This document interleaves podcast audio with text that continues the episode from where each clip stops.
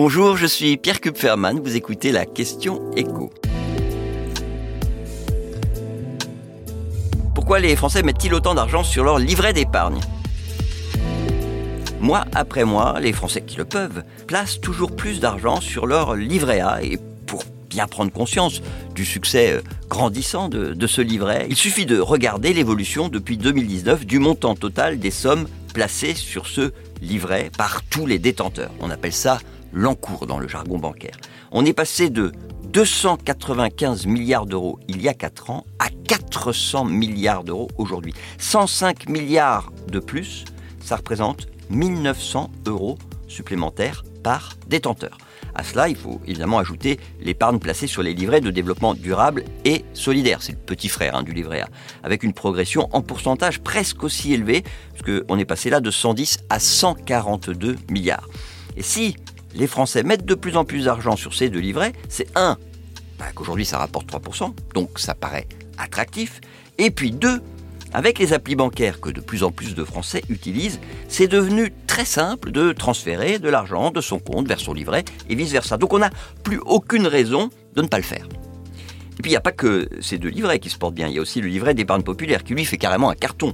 Les banques, elles détestent qu'on fasse la promotion de ce placement réservé aux Français les plus modestes. Mais ça n'empêche pas, heureusement, un nombre grandissant d'épargnants de placer de l'argent sur ce livret qui rapporte aujourd'hui 6,1%.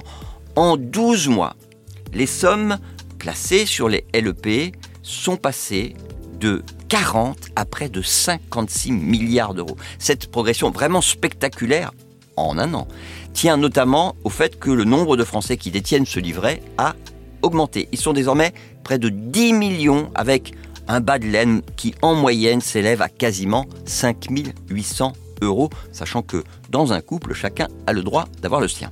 Ce succès du livret d'épargne populaire, il tient surtout au fait qu'il rapporte deux fois plus que le livret A. Plus de 6%, je vous le disais, pour un placement sans aucun risque, sans aucun impôt à payer, et disponible à tout moment, c'est tout simplement exceptionnel. Il n'y a rien d'équivalent chez nos voisins européens. Cela dit, attention, à partir d'août, la différence de rémunération entre ces deux livrets risque de changer. Je ne vais pas rentrer dans le détail, mais la formule de calcul pour le taux du livret d'épargne populaire, elle est assez simple. Il n'y a que l'inflation qui est prise en compte. Alors que pour le livret A et le LDDS, il y a aussi les taux d'intérêt que s'appliquent les banques quand elles se prêtent entre elles. Et ces taux-là, il se trouve qu'ils grimpent. Donc, si le ministère de l'économie respecte ces deux règles de calcul, le livret A pourrait grimper à 4%, alors que le LEP redescendrait à 5,6%. Sauf que la Banque de France plaide pour que Bercy, exceptionnellement, ne respecte pas les formules de calcul.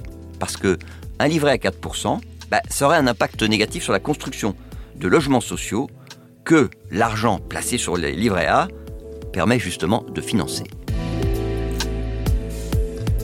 Vous venez d'écouter la question écho, le podcast quotidien pour répondre à toutes les questions que vous vous posez sur l'actualité économique. Abonnez-vous sur votre plateforme préférée pour ne rien manquer et pourquoi pas nous laisser une note et un commentaire. À bientôt.